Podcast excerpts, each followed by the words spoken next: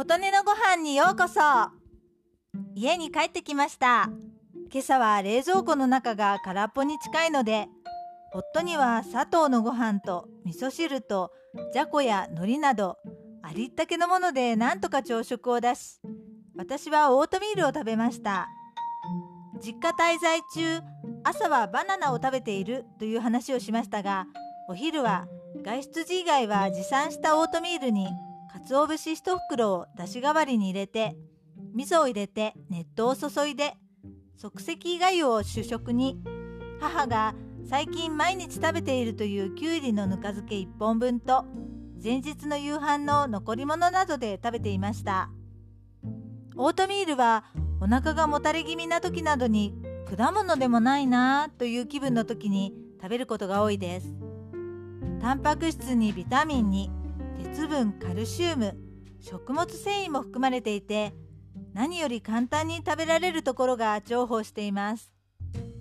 お味噌汁に入れてそのままおかゆ風にして食べたり今朝は国産野菜だしのパックを煮出してだしを取ったところにオートミールを入れてマルサンアイの特製濃厚14という国産大豆の無調整豆乳を加えてクレイジーソルトと黒胡椒で味付けして食べました。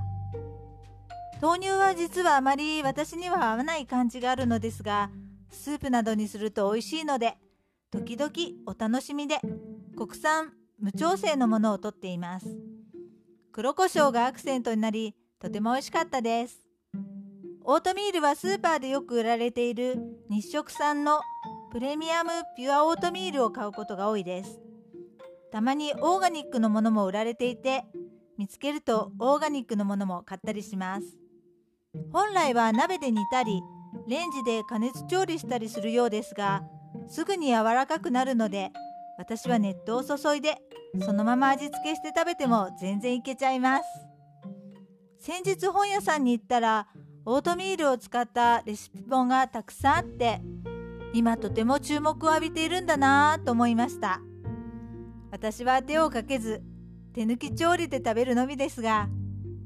簡単で美味しくて栄養素もたくさんあるので是非お試しください。ということで今回はオートミールについて話しました。